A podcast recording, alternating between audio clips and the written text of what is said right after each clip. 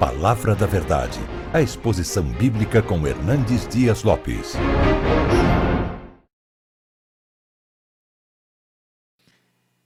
Hoje nós vamos tratar de um assunto extremamente empolgante. O livro de Apocalipse é o livro da revelação, é o livro onde Deus levanta a ponta do véu e descortina para nós as coisas que em breve devem acontecer. Não há livro que encha mais o coração da gente de esperança do que este livro, porque nos retrata a soberania de Deus, Deus no trono, Deus com as rédeas da história. Rogou-me que falasse hoje sobre Apocalipse capítulo 4 e 5.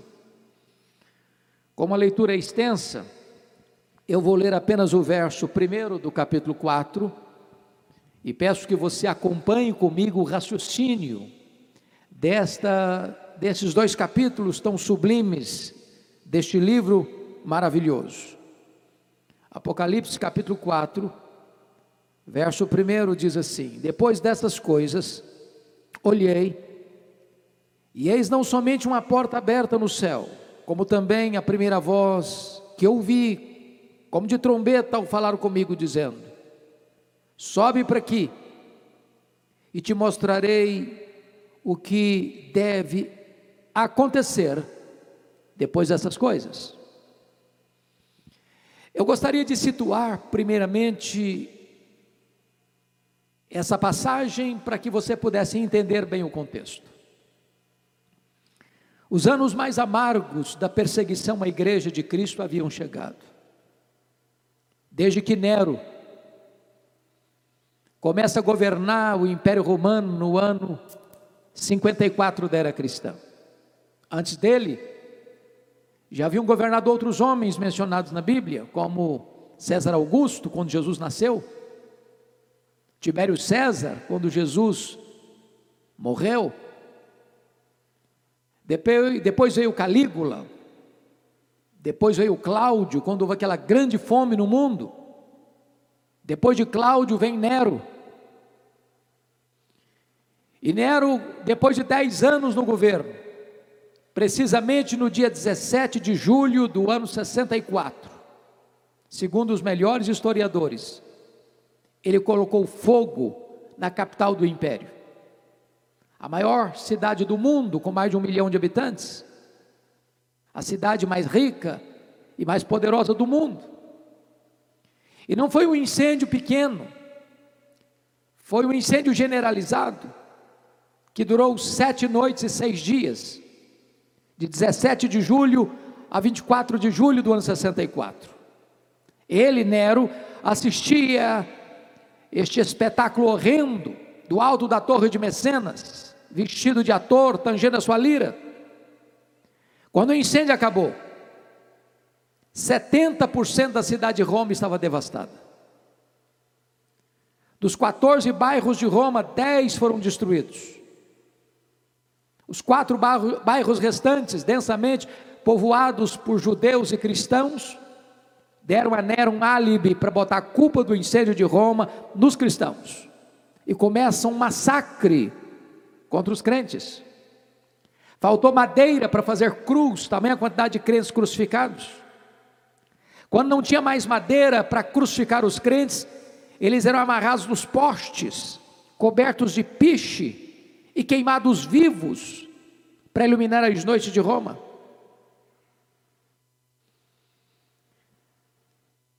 Dois anos depois do incêndio de Roma, começa a guerra dos judeus. Quando uma sinagoga judaica fora profanada em Cesareia Marítima, e os elotes que nunca foram favoráveis ao governo de Roma e Israel se rebelaram contra Roma. E Roma manda para lá o general Tito, Vespasiano, para controlar o motim. Dois anos depois, ano 68, Nero está numa situação insustentável com o Senado romano, e ele é deposto, e ao ser deposto desta elevada posição de imperador, ele comete suicídio. Dois anos depois, ano 70, a rebelião em Israel está insustentável. Tito Vespasiano cerca a cidade, entrincheira a cidade de Jerusalém. E quando não havia mais qualquer chance de resistência, ele invade Jerusalém, destrói Jerusalém, arrasa o templo de Jerusalém, como Jesus profetizara, não ficando pedra sobre pedra e promove aquilo que nós chamamos de a maior diáspora, a maior dispersão dos judeus de todos os tempos, desde o ano 70 a 14 de maio de 1948, quando Israel retorna ao seu território. Nesse mesmo ano 70, o imperador Vespasiano inaugura em Roma o anfiteatro da morte, o Coliseu Romano, que numa festa de inauguração de 100 dias, mais de 10 mil cristãos são mortos com requinte de crueldade, enrolados em peles de animais e jogados nas arenas para os cães morderem, para os touros pisarem e para os leões esfaimados da Líbia devorarem. Um verdadeiro massacre. Pois bem, no ano 81, assume o governo de Roma Domiciano, chamado de o segundo Nero por causa da crueldade como ele perseguiu os cristãos. Este foi o primeiro imperador romano a arrogar para si o título de Senhor e Deus. Este foi o imperador que deportou o apóstolo João, então pastor de Éfeso, para a colônia penal, a ilha do Mar Egeu, a ilha de Pátimos. Vale destacar que a essas alturas, todos os demais apóstolos de Jesus Cristo já estavam mortos, todos, pelo viés do martírio. João era o último sobrevivente, já velho. E ele é jogado nessa colônia penal para morrer ali na solidão. Domiciano cercou e fechou naquela ilha naquela colônia penal, fechando-lhe todas as portas na terra.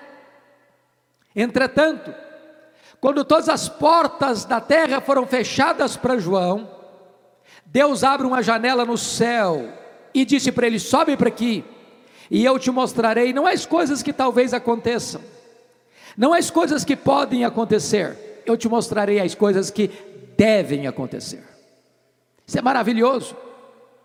Porque até nas horas mais sombrias da história, da perseguição mais cruel, da injustiça mais desumana, o nosso Deus continua no trono. Quem governa a história é Ele, não são os poderosos deste mundo.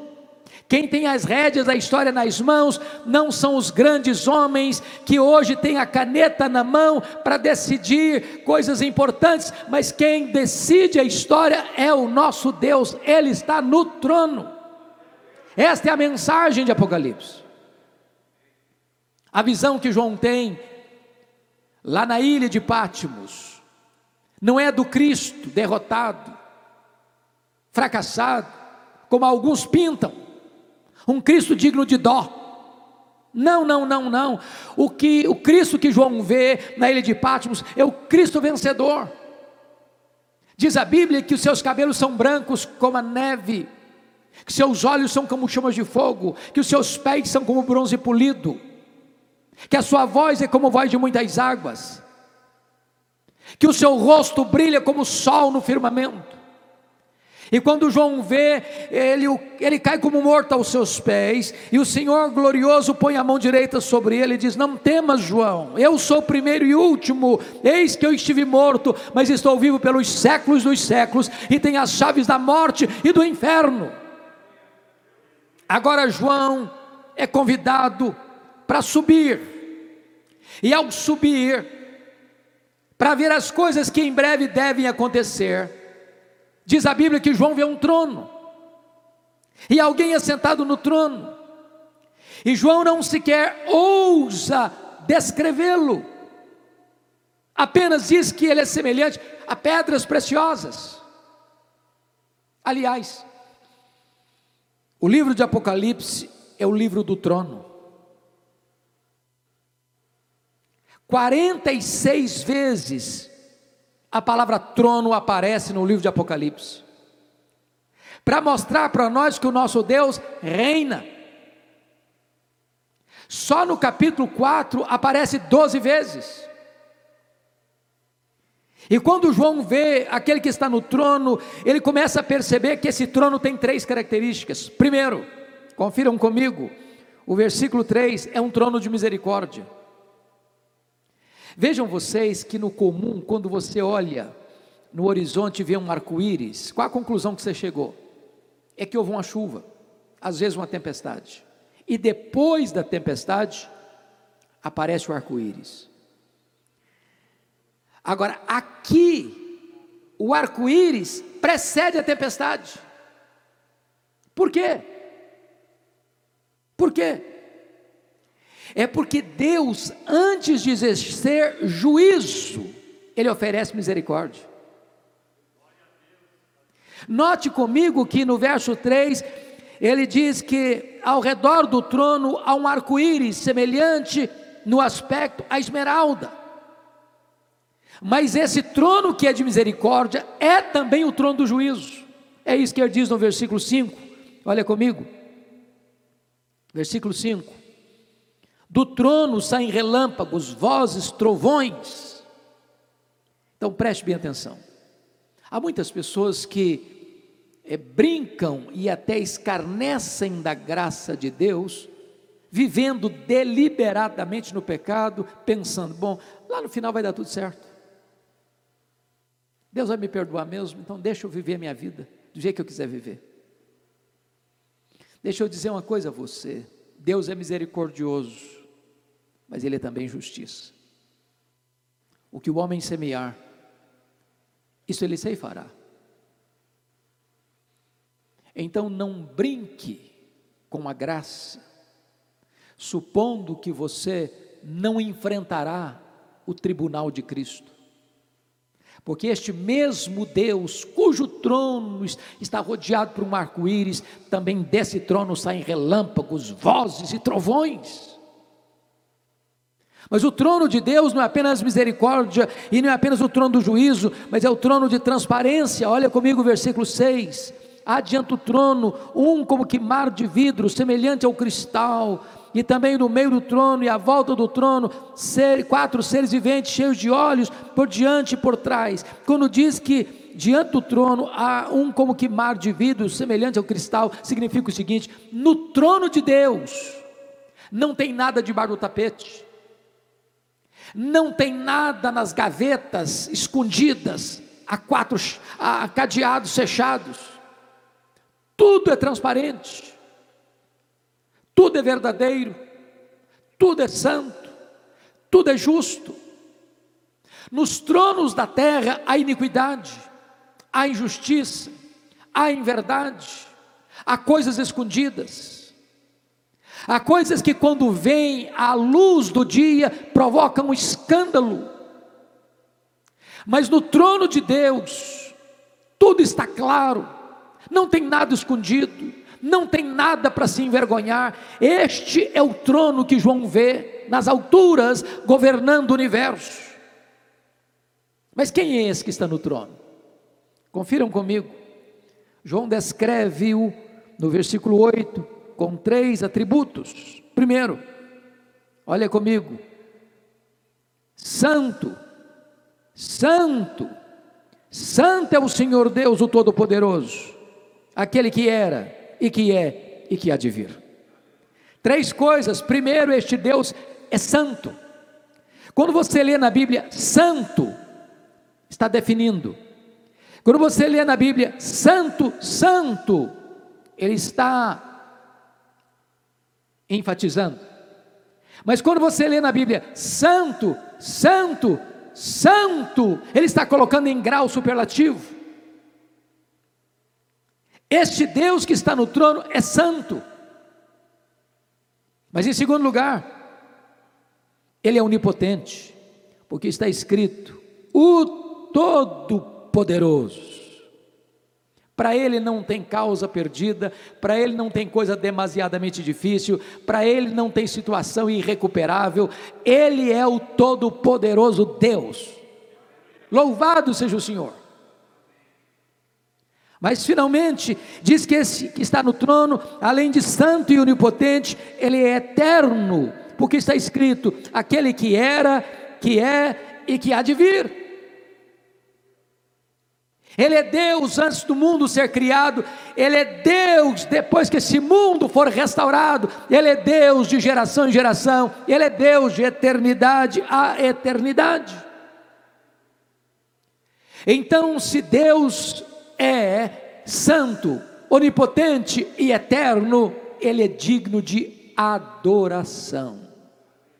É por isso que você vai notar nos versos 9 até o versículo 11, que os seres viventes, os seres angelicais, que estão ao redor, e os 24 anciãos que representam a igreja, tanto do Antigo quanto do Novo Testamento, estão adorando aquele que vive pelos séculos dos séculos e depositando aos seus pés as suas coroas e dizendo: Tu és digno, Senhor, e Deus nosso, de receber a glória e a honra e o poder, porque todas as coisas tu criaste, sim, por causa da tua vontade vieram existir e foram criadas.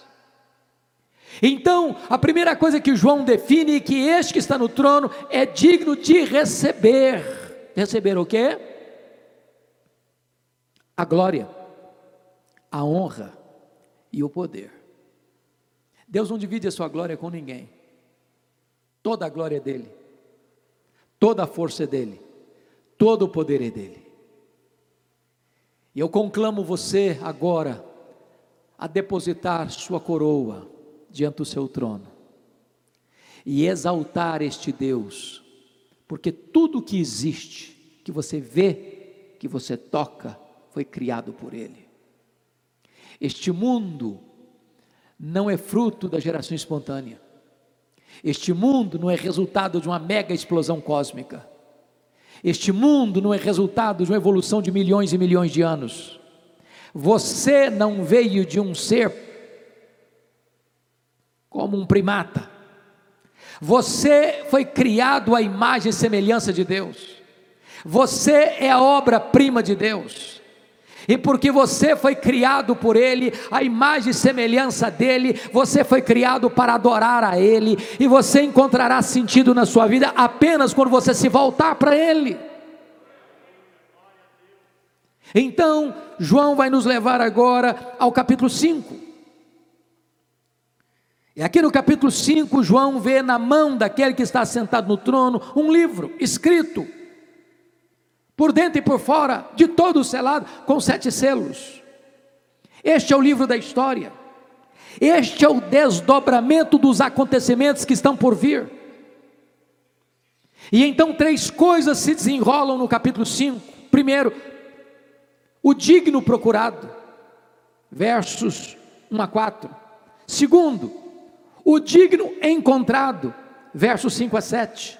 Terceiro, o digno adorado, versos 8 a 14. Porque a pergunta que surge é esta: quem é digno de abrir o livro e desatar-lhe os selos? Quem é capaz de conduzir a história à sua consumação? Irmãos amados, o livro de Apocalipse nos traz a mais importante definição de história que os homens já puderam contemplar, porque qual é a visão que as pessoas têm da história? Uns, os, existencialistas, materialistas, dizem: a história está sem rumo, é um caminhão sem freio, ladeira abaixo, não há lógica, está tudo confuso. Outros, como os gregos, pensam: bom, a história está dando volta, o que foi ontem é hoje, o que é hoje vai ser amanhã. Mas você e eu temos uma outra visão da história. Nós dizemos que a história é teleológica. Sabe o que significa isso? A história tem um telos, a história tem um fim, a história caminha para uma consumação, e nessa consumação a vitória é de Cristo e da sua igreja. A grande pergunta então é: quem é digno? E essa pesquisa é feita no céu. E ninguém foi encontrado digno. Não tem nenhum arcanjo, não tem nenhum querubim, não tem nenhum serafim, não tem nenhum anjo, não tem nenhum santo glorificado que está no céu, que é capaz, que é digno de dar rumo à história. A pesquisa é feita na terra, os reis, os príncipes, os poderosos, os ricos, os intelectuais, os filósofos, os cientistas, os pensadores, os governantes, ninguém foi encontrado digno para dirigir a história. A pergunta foi feita e pesquisada debaixo da terra, lá nos porões do inferno, onde estão os condenados, onde estão os demônios, e lá também ninguém foi encontrado digno.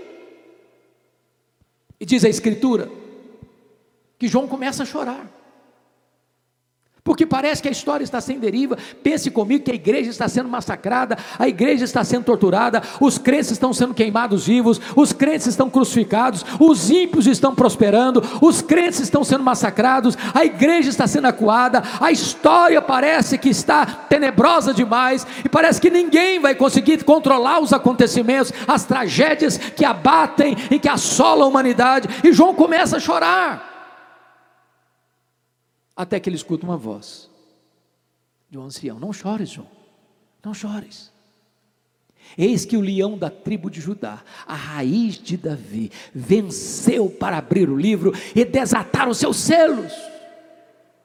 Bendito seja Deus, o nosso amado redentor, aquele que procedeu da tribo de Judá, aquele que vem da família de Davi aquele que é o Messias prometido, aquele de quem falou o Senhor lá no Éden: da semente da mulher nascerá aquele que esmagará a cabeça da serpente. Aquele que foi prometido pelos profetas, aquele que foi simbolizado ah, por, pela, pelo Cordeiro da Páscoa, aquele que foi simbolizado ah, por aqueles que foram sacrificados, animais sacrificados no altar, aquele que foi simbolizado pelas festas de Israel, aquele que foi simbolizado pelos rituais do templo de Israel, aquele que foi simbolizado pelo sábado, aquele que é o Messias, aquele que é o prometido, aquele que é o desejar de todas as nações, aquele que na plenitude dos tempos nasceu de mulher sob a lei, aquele que é o Verbo que se fez carne, aquele que entrou na nossa história, aquele que pisou o nosso chão, aquele que vestiu pele humana, aquele que calçou as sandálias da humildade, aquele que bebeu a nossa água, aquele que chorou a nossa lágrima, aquele que carregou sobre o seu corpo no madeiro os nossos pecados, aquele que entrou nas entranhas da morte, matou a morte, triunfando sobre ela, aquele que ressuscitou, aquele que voltou para o céu, aquele que derramou o Espírito Santo, o nosso glorioso redentor, é aquele que é o leão da tribo de Judá, a raiz de Davi, e ele venceu para abrir o livro e desatar-lhe os selos.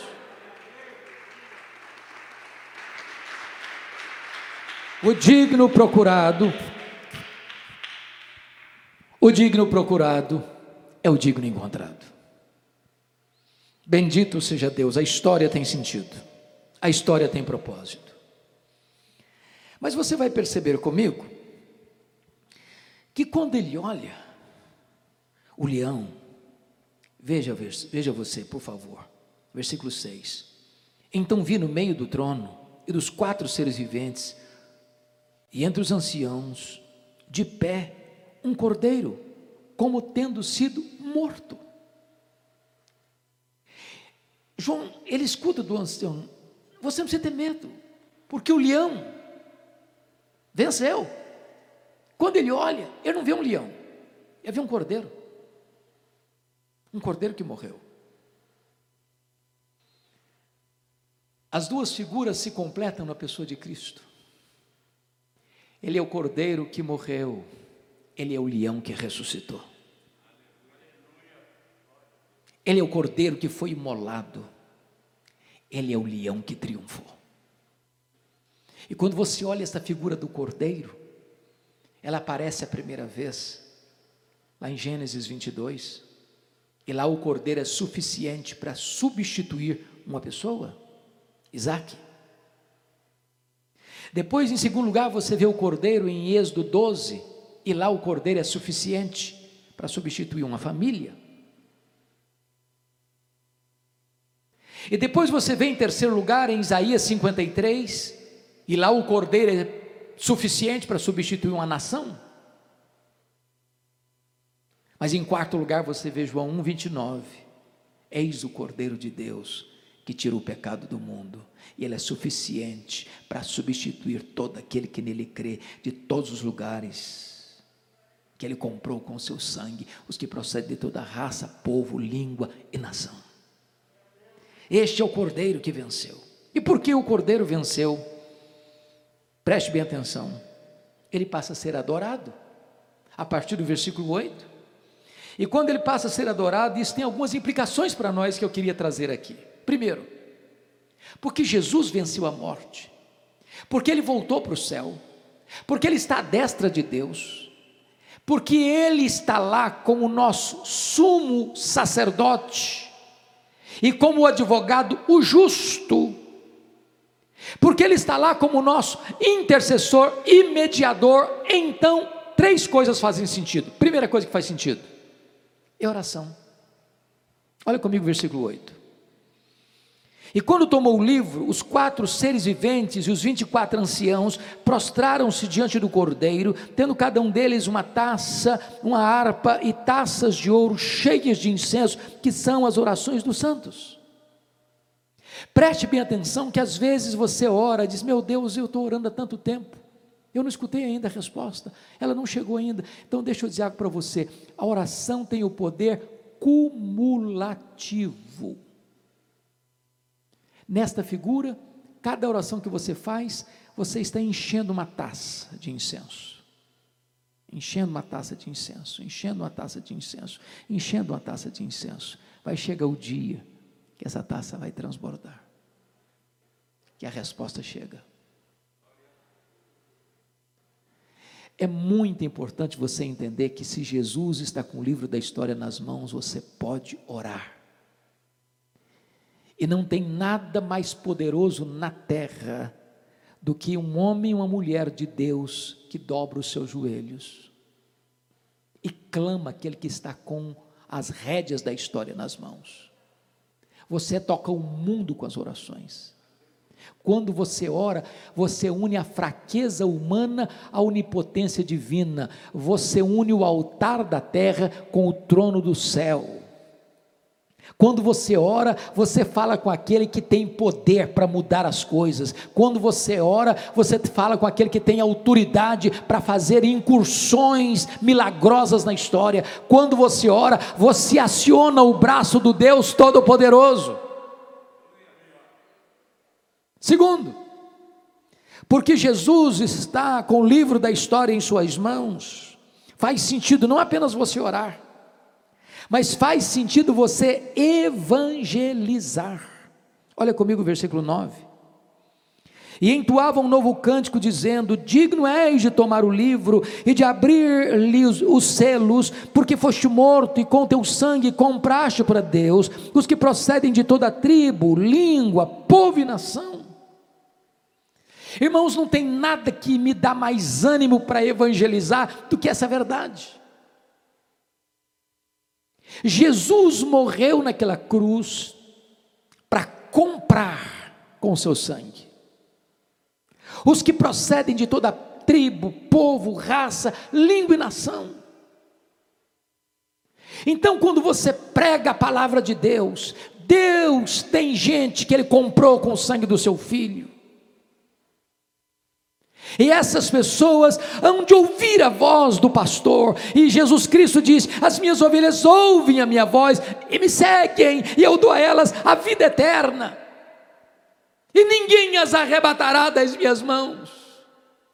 Então pregue esta palavra, há poder neste Evangelho, o Evangelho é o poder de Deus para a salvação de todo aquele que crê, não encolhe as suas mãos, não cale a sua voz, não estacione os seus pés, com pressa, com autoridade, no poder do Espírito Santo, abra sua boca, fale deste nome, há poder neste nome, e onde o Evangelho é pregado, vidas vão ser salvas, cativos vão ser libertos, prisioneiros vão ser ter suas correntes quebradas, os mortos vão ressuscitar e receber vida em Cristo Jesus.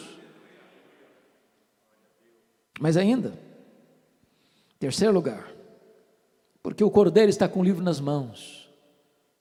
Então vale a pena, faz sentido você consagrar tudo que você tem, tudo que você é a Ele. Olha comigo, por favor, o versículo 12. Vamos ler o 11 e o 12 juntos. Ouvi, vi e ouvi uma voz de muitos anjos ao redor do trono, dos seres viventes e dos anciãos, cujo número era de milhões de milhões e milhares de milhares, proclamando em grande voz: Digno é o cordeiro que foi morto de receber o poder, e riqueza, e sabedoria, e força, e honra, e glória, e louvor. Meus amados, que coisa sublime você reconhecer que tudo vem dele, tudo é por meio dele, e tudo é para ele. A sua inteligência deve ser dedicada a Ele. A força da sua juventude deve ser dedicada a Ele. Os bens que Ele tem colocado nas suas mãos devem ser dedicados a Ele. A sabedoria procede dele e deve ser dedicada a Ele. Tudo vive, existe, porque veio dele. Tudo existe para a glória dele. Tudo existe para que ele seja exaltado e glorificado e conhecido até os confins da terra.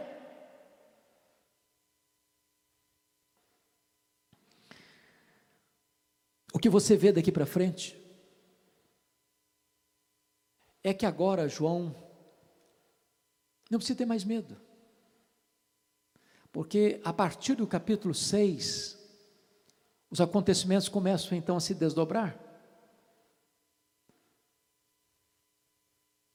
os sete selos, que são abertos.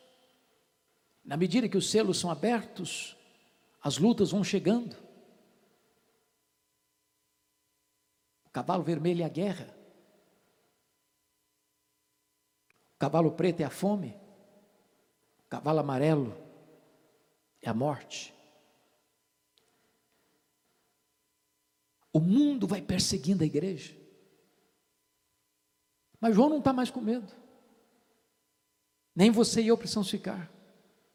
Porque o nosso Deus está no trono e é o cordeiro que vai abrindo selos.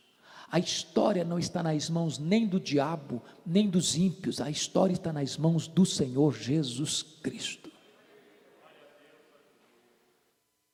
Nos capítulos 8 a 11, vêm as trombetas, que são o juízo parcial de Deus ao mundo que perseguiu a igreja. E quando as trombetas tocam, atingem a terra, os mares, os rios, os astros, os homens, num juízo parcial. Por quê? Porque quando Deus manda o juízo, vem misturado com ele a misericórdia. Prestem bem atenção, irmãos. O coronavírus é uma manifestação parcial do juízo de Deus. O que que Deus está gritando nos ouvidos do mundo? Arrependam-se. Voltem para mim enquanto é tempo. Porque todos os juízos parciais de Deus apontam para o juízo final, onde não haverá mais chance de arrependimento. Muito daquilo que a imprensa, que os cientistas, que os analistas sociais atribuem apenas como fatos casuais ou apenas como uma reação da natureza, nós atribuímos como intervenções de Deus na história. Terremotos, maremotos, tsunamis, pestilências, pandemias são juízos de Deus, misturados com misericórdia, porque Deus ainda está dando uma oportunidade das pessoas se voltarem para Ele. Depois vem o quarteto do mal nos capítulos 4, 12 a 14, o dragão no capítulo 12, a besta que surge do mar, o anticristo, a besta que surge da terra, o falso profeta, a grande Babilônia no capítulo 14, e esse quarteto do mal vai perseguir a igreja implacavelmente. Depois vem as sete taças da ira de Deus, nos capítulos 15 e 16. Agora não tem mais juízo misturado com a misericórdia, não. Agora é consumada a cólera de Deus. Agora não tem mais chance.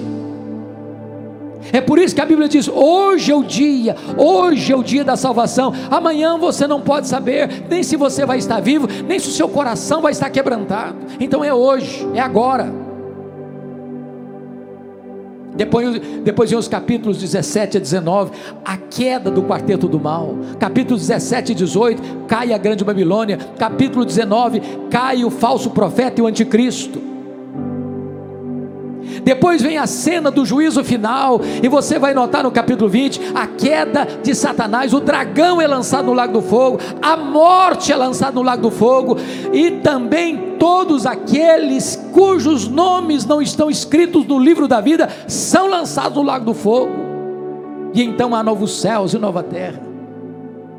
Então a igreja, aqueles que foram lavados no sangue do Cordeiro, aqueles que têm seu nome escrito no livro da vida, esses entrarão nas bodas do Cordeiro, esses entrarão na festa das bodas do Cordeiro, esses ouvirão do seu glorioso Senhor: Vinde, benditos de meu Pai, entrem na posse do reino que vos está guardada desde a fundação do mundo. E então não haverá mais choro, então não haverá mais lágrima, então não haverá mais luto, então não haverá mais dor, então nós teremos um corpo de glória glória, semelhante ao corpo da glória do Senhor Jesus, e então nós reinaremos com Ele para sempre e sempre e sempre e sempre. Oh, que mensagem de esperança, de convicção, de vitória e de triunfo que o livro de Apocalipse nos traz. Que Deus abençoe sua vida, que Deus abençoe seu coração. E se você ainda não se rendeu ao glorioso Salvador, Jesus Cristo, nosso Senhor, o Cordeiro de Deus, aquele que tem a, o livro da história em suas mãos, agora, hoje, nesse momento, você pode fazer isso. Eu quero orar com você, eu quero orar por você. Então, onde você está, ponha a sua vida nas mãos de Deus. Talvez você tenha levado a sua vida descuidadamente. Talvez você que está aí me assistindo, foi criado no Evangelho, mas se afastou, é um desigrejado hoje. Quem sabe o seu coração, como um braseiro, apagou, só tem cinzas hoje. Quem sabe hoje você nem crê mais naquilo que ensinaram, seus pais ensinaram você lá na infância. Quem sabe há muitos anos você não põe os pés numa igreja evangélica. Mas hoje, hoje pode ser o dia da sua volta para Deus, da sua reconciliação com Deus, de você se render aos pés do Senhor e reconhecer que Ele é soberano, Ele está no trono, o seu filho morreu pelos seus pecados, mas ressuscitou, está no céu e vai voltar, pessoalmente, visivelmente, audivelmente, inesperadamente, repentinamente, inescapavelmente, gloriosamente, e você precisa estar preparado para encontrar-se com Ele. Onde você está? Ore comigo. Deus amado, eu quero te agradecer por esta noite, agradecer-te por esta igreja, agradecer-te pela tua palavra agradecer-te por todos aqueles que estão nos ouvindo nesta hora. Eu te peço em nome de Jesus que tu apliques a tua palavra ao coração daqueles que estão nos assistindo, para que eles se arrependam, para que eles te busquem, para que eles sejam salvos por tua graça, e para que eles possam ter seus pecados perdoados que eles possam receber o selo do teu Espírito e ter a alegria da salvação. Eu oro, meu Deus, para aqueles que estão desviados, como pródigos, que eles voltem, voltem para a casa do Pai. Eu oro, Senhor, para que aqueles que estão na tua casa, mais apagados, apáticos, sem ânimo, sem fervor, que tu inflames este coração eu oro, Senhor, para que tu reavives a tua igreja. Eu oro, Senhor, para que tu revistas o teu povo com o poder do teu Espírito. Eu oro, Senhor, em nome de Jesus. Amém.